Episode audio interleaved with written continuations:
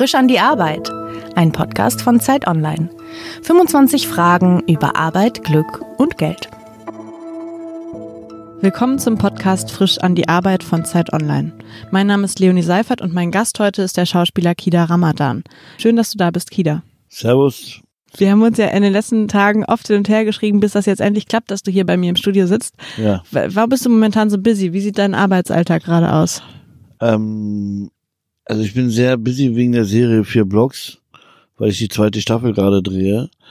Und während den freien Tagen wollte ich gerne eigentlich viel mit den Kindern verbringen und mit meiner Frau, weil ich die sehr, sehr vernachlässigt habe die letzten Monate oder Jahre und es ist mir jetzt aufgefallen.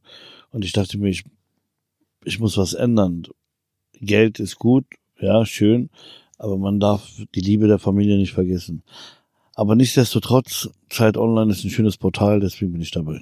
Und du hast fünf Kinder, richtig? So sieht's aus. Und wieso hast du die sogar in den letzten Jahren so vernachlässigt? Hast du so viel gearbeitet? Ich habe viel gearbeitet, ja. Ich habe sehr viel gearbeitet, sehr viel gekämpft, dass ich hier bin und mit euch ein Interview machen kann, dass ich meine Karriere, äh, dass ich meinen Beruf, ähm, dass ich damit Geld verdiene und so. Ich bin auf viele Festivals gegangen und habe Leute kennengelernt. Ich wollte, ich wollte nicht in der Ecke rumsitzen und auf einen Anruf von der Agentur warten.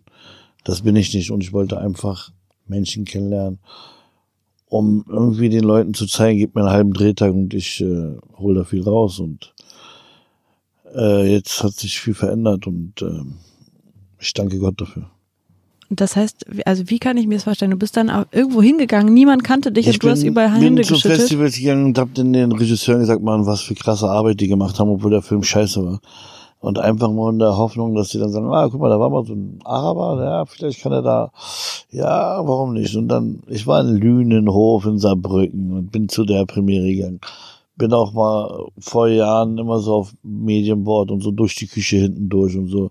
Und äh, ich habe alles mitgemacht, was man mitmachen kann. Alles. Inzwischen hatte ich, glaube ich, so 80 Einladungen bei der Biennale. Und davon nämlich habe ich nur vier teilgenommen. Also jetzt danke ich Gott dafür, dass, dass sich das vieles verändert hat. Und aus diesen ähm, Gesprächen, die du dann geführt hast auf Festivals, auf Partys, bei Premieren, hat sich dann daraus auch tatsächlich was entwickelt oder hat das ja, eigentlich na klar ist der ein oder andere Drehtag passiert, aber relevant war nichts. Nichtsdestotrotz war das eine gute Erfahrung. Ich habe mich sehen lassen, ich habe mich blicken lassen.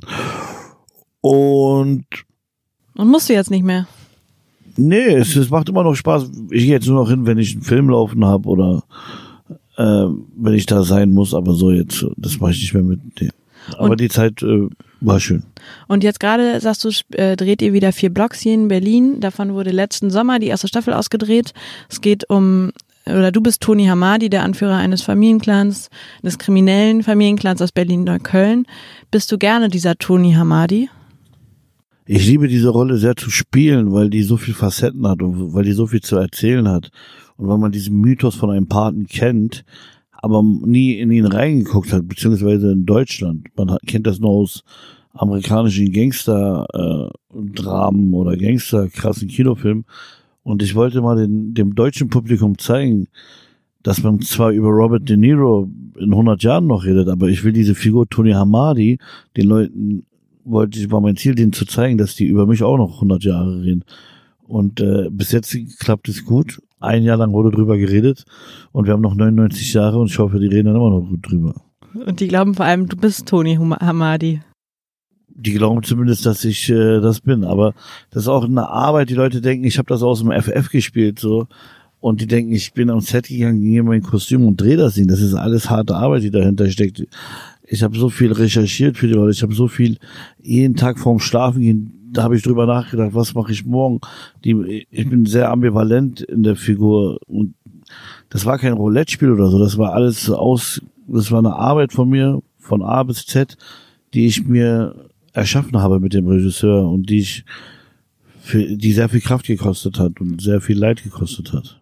Gleichzeitig bist du ja gerade in, ähm, dem Film Nur Gott kann mich richten in den Kinos. Auch da spielst du einen Drogenboss. Ist der ein Boss? Nein, im, Gegenteil, ich spiele äh, da einen Läufer. Das hat mich so interessiert an die Figur. Was ist ein Läufer? Ein, ein Gangsterläufer so zum Beispiel. Einer, der ein kleiner, ein kleiner, ein Kleinkrimineller, der versucht im Alltag zu überleben. Und das war halt ein komplettes Gegenteil von den Gangstern, die ich bis jetzt gespielt habe. Ich meine, in Deutschland kann mir keiner was äh, Gangster, wenn es einen Gangster zu besetzen gibt, rufen die bei mir als erstes an. Und die Rolle hat mich sehr, sehr fasziniert, weil ich äh, eine andere Sicht hatte von dem Kriminellen, der sich anpassen muss an den Großen. So.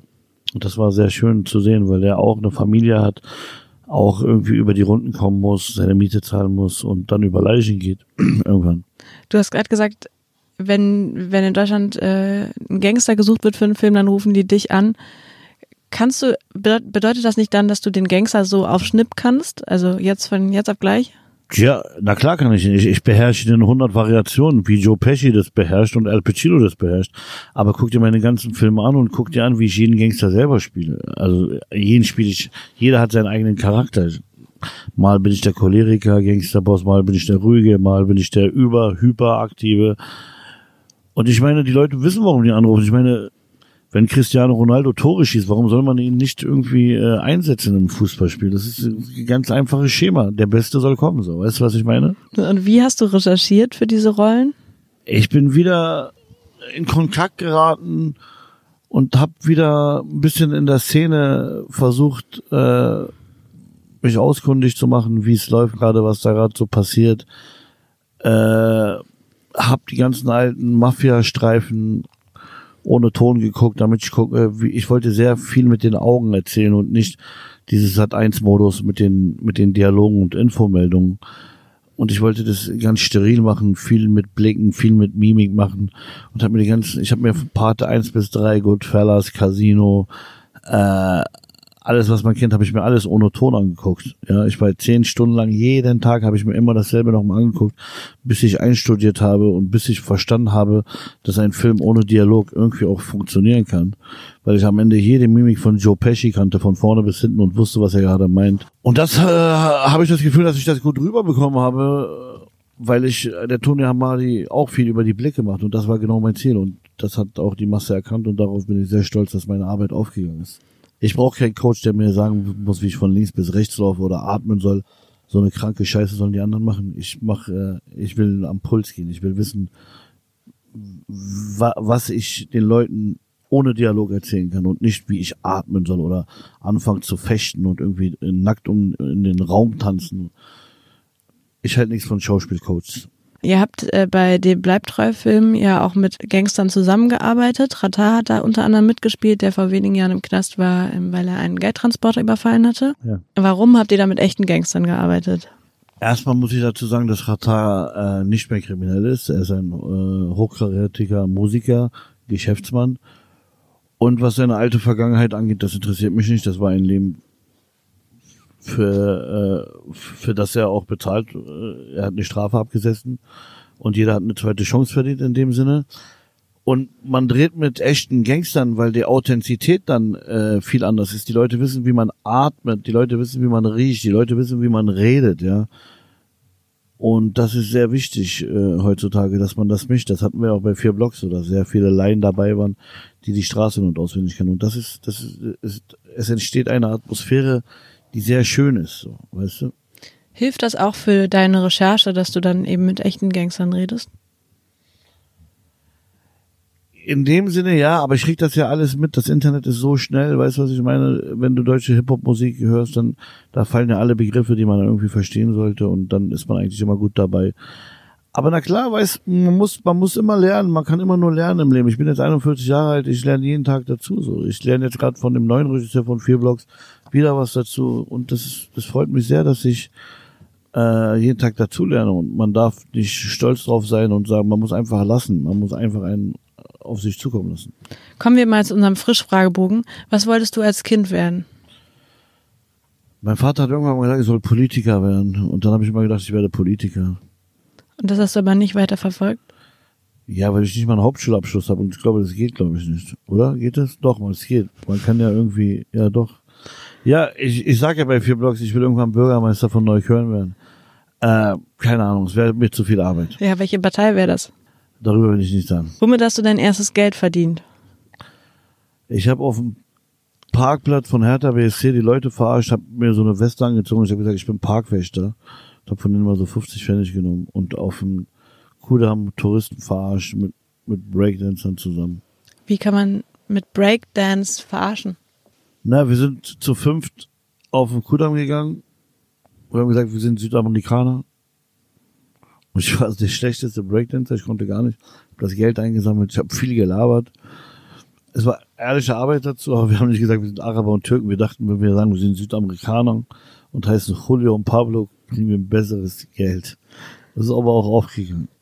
Diesen Pablo hast du ja dann nochmal gespielt in dem Restaurant von deinem Vater, glaube ich, ne, als du dort angefangen hast zu arbeiten. Genau, genau, genau. Weil mein Vater ein argentinisches Steakhouse hatte. Warum hatte der ein argentinisches Steakhouse? Weil zu der Zeit, äh, wo die erste Flüchtlingswelle kam, zu der Zeit gab es viele Steakhäuser in Berlin und die meisten haben in der Küche angefangen zu arbeiten.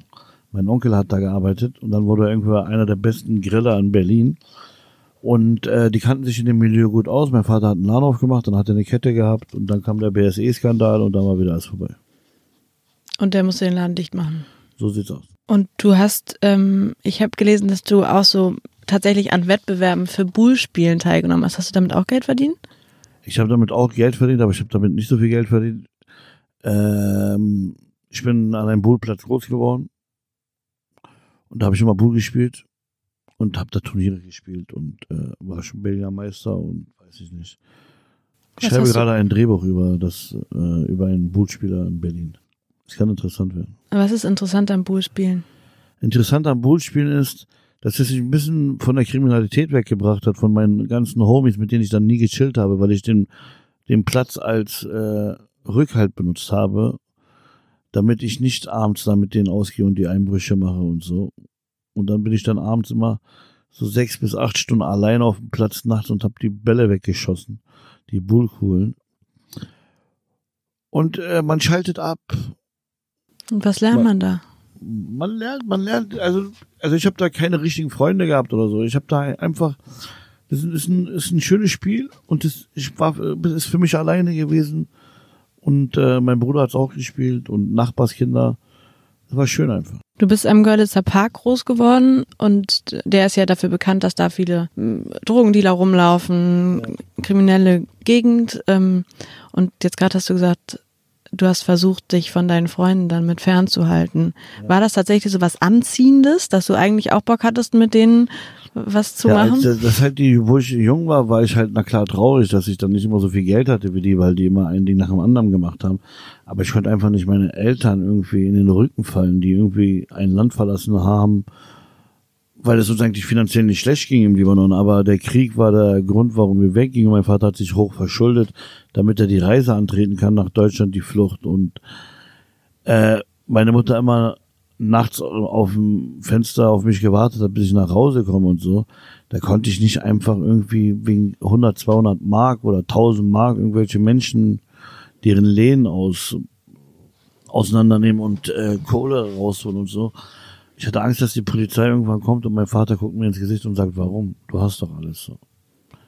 Ich hatte eine harte Zeit finanziell als Kind, weil wir sehr geflüchtet sind, aber mein Vater hat mir das dann irgendwann wieder zurückgegeben, alles, wo wir uns gut ging, so. Womit zurückgegeben? Ja, dass ich mir auch mal was leisten konnte. So für mich waren, waren dann Fußballschuhe was ganz Besonderes oder äh, irgendwie ein Sega Mega Drive. Weißt du, das war für mich ein Nonplusultra. Ich habe ich hab damit geschlafen so. Ja, weil ich sowas nicht kannte. Und meine Freunde, bei denen lag das einfach so auf dem Boden und äh, für mich war das eine sehr große Wertschätzung. Ich habe meine meine ersten Schuhe habe ich vom Roten Kreuz bekommen. Weißt du, was ich meine? Und das und das habe ich dann halt niemand erzählt, weil es mir irgendwie wehgetan hat. Aber ich war trotzdem stolz auf meinen Vater, dass er ähm, versucht hat, eine Familie ein neues Leben zu geben. Und ich bin sehr dankbar, dass mein Vater uns hierher gebracht hat. Du arbeitest jetzt als Schauspieler und kannst davon leben, aber auch noch nicht so schrecklich lange, oder? Naja, ich habe versucht, immer die Presse sehr, sehr weit wegzuhalten von meinen Erfolgen, die ich auch schon hatte und von denen wohl keiner weiß. Ich mache den Beruf seit, sagen wir, 15 bis 16 Jahren und lebe davon schon so acht Jahre. Das ist gar kein Problem. Und sehr gut lebe ich jetzt, na klar, seit zwei, drei Jahren davon. Aber ich konnte schon meine Familie Pi mal Daumen äh, so überleben lassen mit einem Nebenjob und so. Warum wolltest du überhaupt Schauspieler werden? Ich wollte gar nicht Schauspieler werden. Ich wollte irgendwie äh, in einem Raum stehen und gerne ganz groß sein. Ich, ich, ich wollte mal ein Angeber sein, aber inzwischen denke ich, das war Schwachsinn so. Und irgendwann kam ich nicht mehr raus aus dieser Relation von Film und Fernsehen, weil ich gemerkt habe, Alter, ich bin besser als eine Million andere Schauspieler, nicht nur in Deutschland, auch in Europa. Ich bin ein selbstbewusster Junge, warum soll ich es nicht schaffen, wenn es ein der und der geschafft hat? Ich meine, wer sind die denn? Ich gucke mir die Filme an und sage, Alter, die können doch gar nichts, Alter. Ich bin tausendmal besser als die. Wollt ihr mich verarschen? Ich habe gesagt, ich muss denen einfach nur zeigen, zwei, dreimal, damit sie sehen, das ist kein Glück. Und das Geld ist halt auch manchmal sehr interessant, Das Geld? Was meinst du? was man verdient. Ähm, du meinst äh, interessant, dass es so wenig ist oder interessant, dass es so viel ist? Teilweise viel. Das heißt, bist du jetzt gerade reich? Was heißt reich? Ich meine, Okay, überlegen reich, wir, was das weißt heißt. Du, wa- wenn, weißt du, wann ich reich bin, wenn mein Papa, wenn mein Sohn zu mir sagt, Papa, ich bin glücklich, dann bin ich, dann bin ich Multimillionär und Milliardär. Das ist für mich Reichtum. Für mich ist wichtig, ich will diesen verdammten Kühlschrank vollkriegen, ja, mit ein bisschen Biomaterial drinne. Und dann will ich, dass meine Kinder feste, warme Schuhe haben im Winter und eine gute Jacke, damit die nicht kalt ist. Meine Frau, die immer hinter mir steht, dass die zweimal im Jahr Urlaub machen kann, was sie sich auch verdient hat, oder einmal im Jahr mit mir zusammen. Und wenn auf dem Konto das und das steht, das ist alles Schwachsinn. Am Ende des Tages gehen wir alle in einen Sarg rein und gehen auf die andere Welt, ohne Geld und ohne nichts, wie wir gekommen sind, nackt. Okay, So. Deswegen scheißegal auf Geld. Wenn ich, ich, ich scheiß auf Geld. Geld ist für mich nur wichtig, wenn, äh, wenn ich meinen Kindern, ich war, konnte als Kind nie zu einer Klassenfahrt gehen, weil mein Vater das nicht bezahlen konnte. Letztens habe ich der Lehrerin gesagt, wissen Sie was, ich bezahle die ganze Klassenfahrt für alle Kinder. So. Für mich war das äh, sehr viel Wertschätzung, mein Kind auf eine Klassenfahrt, äh, dass mein Kind eine Klassenfahrt machen kann, sowas ganz Kleines. Weil ich irgendwie mal in die Nachbarklasse gehen musste und die Leute mich angeguckt haben, als wäre ich ein Auto. Und ich wollte nicht, dass irgendein Kind dieses Gefühl hat, was ich als Kind hatte, so, ja. Und äh, das sind das, das ist Reichtum für mich, wenn ich ein Kind glücklich machen kann. Das ist für mich scheißegal, was auf dem Konto steht. Und was leistest du dir selber? Letztes Mal habe ich äh, irgendwann, ich bin jetzt 41 Jahre alt, ich habe mir selber noch nie was gegönnt. Ich habe mir noch nie was gegönnt. Und letztes Mal, dass du das gut ansprichst, ich habe letztes Mal, so laufe ich so rum auf dem Kudamm und sage mir, Alter, ich habe mir noch nie im Leben was geleistet, fällt mir gerade ein. Ich bin noch nie in einem Laden gegangen, ich habe gesagt, ey, ich kaufe mir jetzt das mal. Habe ich noch nie gemacht in meinem Leben. Auch nicht eine Winterjacke. Nee. Ich bin nicht so modefixiert oder so. Ich gehe auf Premieren mit meiner Jogginghose hin. Ich war nominiert für die Lola. Ich war kurz davor, mit meinem Trainingsanzug zu gehen und meine Agentin ist ausgerastet. So, ich, ich gebe einen Scheiß drauf. So. Und ich bin 41 Jahre, ich habe mir noch nie was gegönnt, Alter. Noch nie was gegönnt. Und du vermisst es nicht? Ich weiß nicht, was ich mir kaufen soll, was mich befriedigen soll. So, ich weiß es einfach nicht. Ich weiß nicht, ob ich, ob eine, eine tolle Brille mich befriedigen kann oder ich weiß es nicht. Also ich, ich, ich lebe für die Familie und das ist mir wichtig. Und wie viel Geld müsste man dir geben, damit du nie wieder arbeiten würdest? Ich glaube, Geld ist gar nicht wichtig. Äh, Für mich ist, dass die Arbeit äh, da ist und ich äh, meine Kunst teilen kann mit Menschen, die sich dafür interessieren und ich schöne Geschichten miterzählen darf. Und Geld ist relativ, das brauche ich zum Leben. Aber ich muss kein Millionär sein. Ich muss nicht 300.000 auf der Bank haben. Wenn ich am Monat meine meine meine Umkosten habe und dann noch 500 Euro für mich habe, für meine Zigaretten und äh, alles gut. Altersvorsorge? Was heißt das? Na, du sparst für dein, dein Alter. Weißt du, mein Vater hat mir mal gesagt, irgendwann saß ich zusammen, wo er noch gelebt hat, hat er gesagt, mein Sohn, im Libanon, wenn du 100 Dollar hast, gibst du das am selben Tag aus. Ich so, warum? Er meint, du weißt nicht, wann der Krieg kommt. Wir haben alles verloren an einem Tag. Deswegen gib dein Geld aus, lebe dein Leben.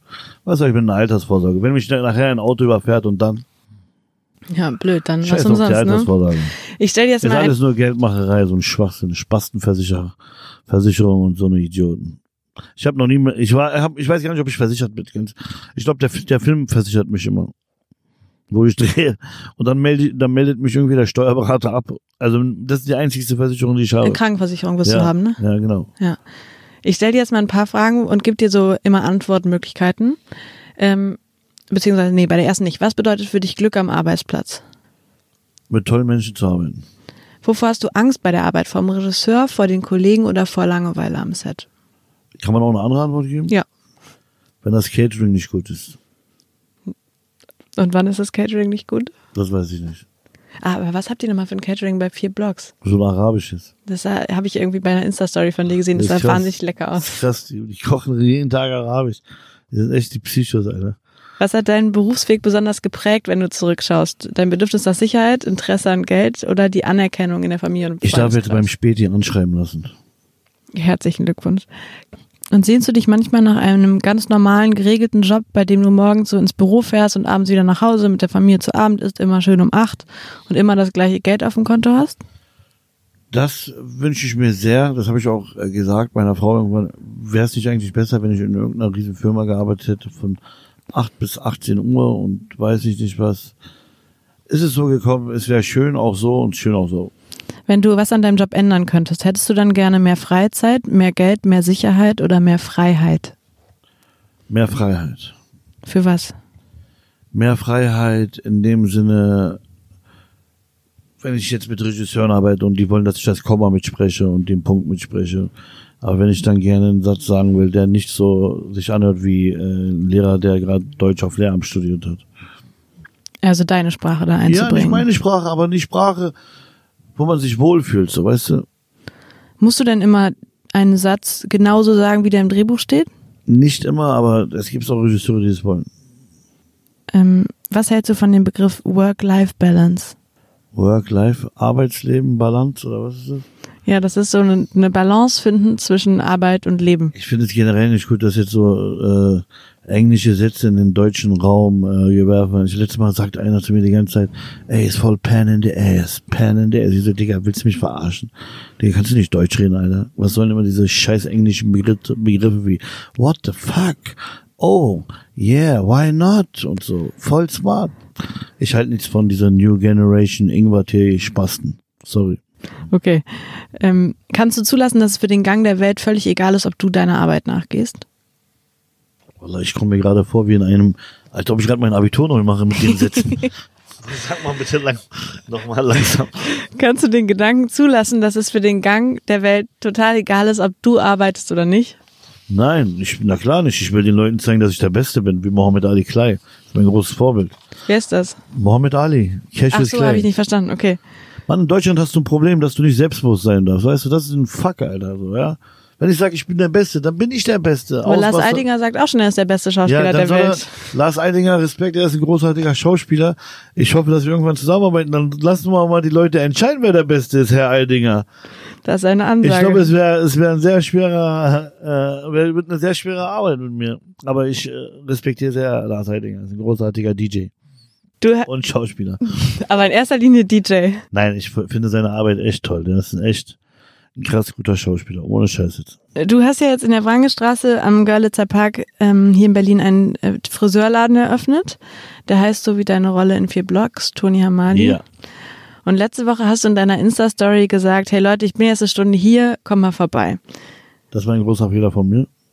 Warum? Standen 200 Leute vor der Tür. Und da wollten die alle ein Selfie haben. Aber ich bin ja nicht bescheuert. Ich bin ja auch von der Straße. Ich habe gesagt, stellt euch jetzt mal alle hier vor dem Laden hin. Wir machen ein Foto. Ja? Habe ich nur ein Foto gemacht mit 200 Leuten. Da waren echt Minimum 200 Leute. Die Polizei kam und die sagt, was ist denn hier los? Ja, mussten die Kinder wieder wegscheuchen. Die Kinder haben die Schule geschwänzt. Das hat mir so wehgetan und sind dann hingekommen. Und diesen Fehler habe ich heute wieder gemacht. Und meine Agentin hat zu mir gesagt, lösch das bitte. Ich habe es noch nicht gelöscht, weil ich sehr schnell hierher gekommen bin. Du hast, ach und jetzt stehen vor deinem Friseurladen Ich die weiß- ganzen Kinder wieder. Keine Ahnung. Und sind deine Fans alle Kinder oder wie? Nicht Kinder, aber die identifizieren, die, wie ich damals irgendwie äh, Scarface geliebt habe, lieben die Tony Hamadi und so, weißt du? Ich meine, ich habe sehr viele Fans, die sind, die ganze homosexuelle Szene feiert mich so. Wie kommt das? Ich weiß es nicht, die Hipster, die lieben mich so. Obwohl du die Hipster gar nicht so liebst. Nein, das, das, das habe ich nicht gesagt. Ich habe gesagt, die, ich habe nichts gegen diese Hipsters, ich habe mich inzwischen an die gewöhnt. Ja?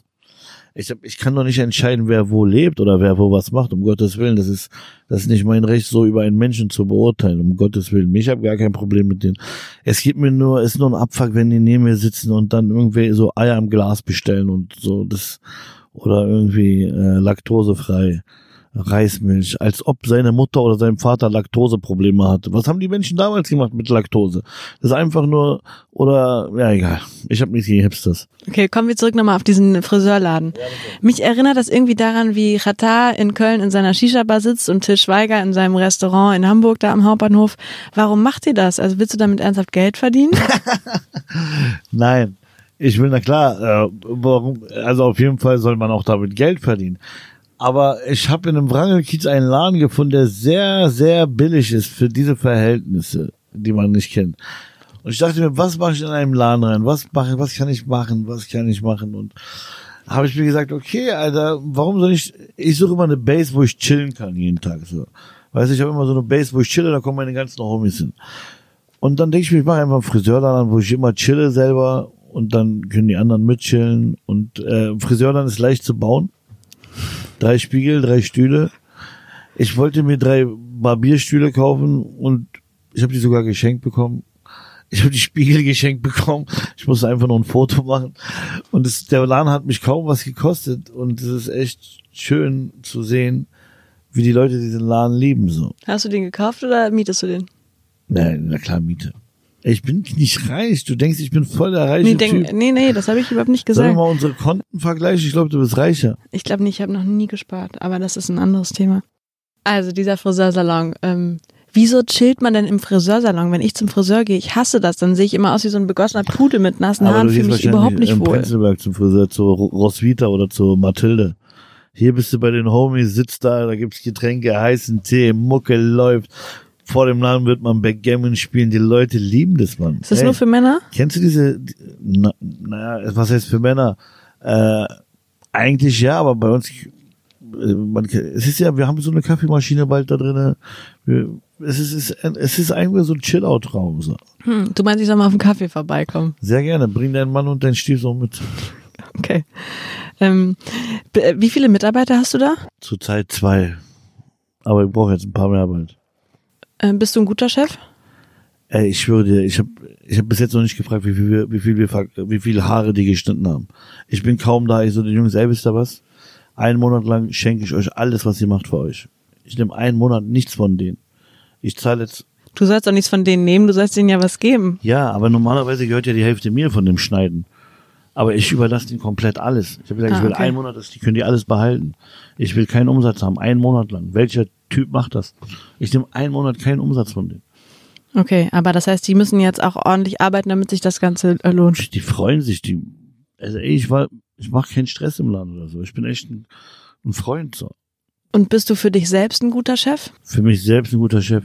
Ich muss ein bisschen mehr auf mein Leben achten, habe ich jetzt die letzten paar Monate gemerkt, dass ich mal ein bisschen weniger zurücktreten muss und äh, ein bisschen äh, ruhiger werden muss, was Arbeit angeht und und so. Du meinst mehr Freizeit machen?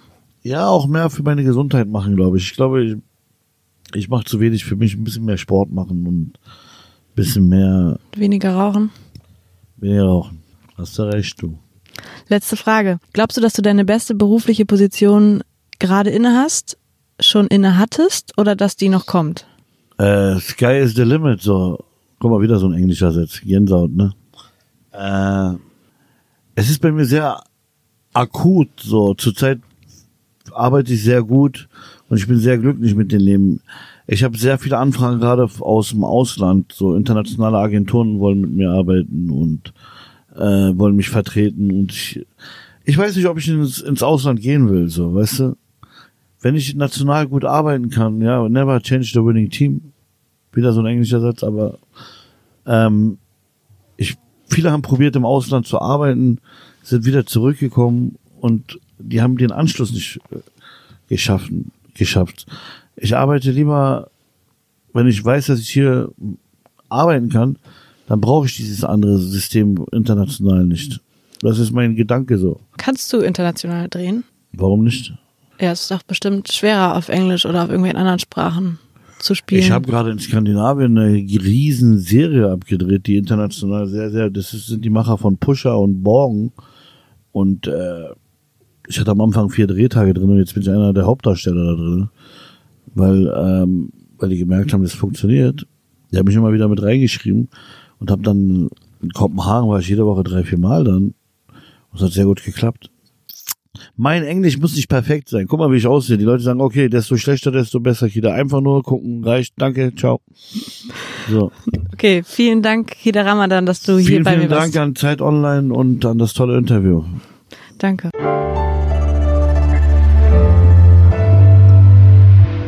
Zum Schluss habe ich noch ein paar Fragen an euch. Hört ihr uns eigentlich gerne? Was können wir besser machen? Schreibt uns eure Meinung unter www.zeit.de slash podcastumfrage. Ihr könnt uns da auch verraten, wie euch die anderen Podcasts von Zeit Online gefallen, zum Beispiel der Sex-Podcast oder Was jetzt, der Nachrichten-Podcast. Wir sind gespannt. Vielen Dank.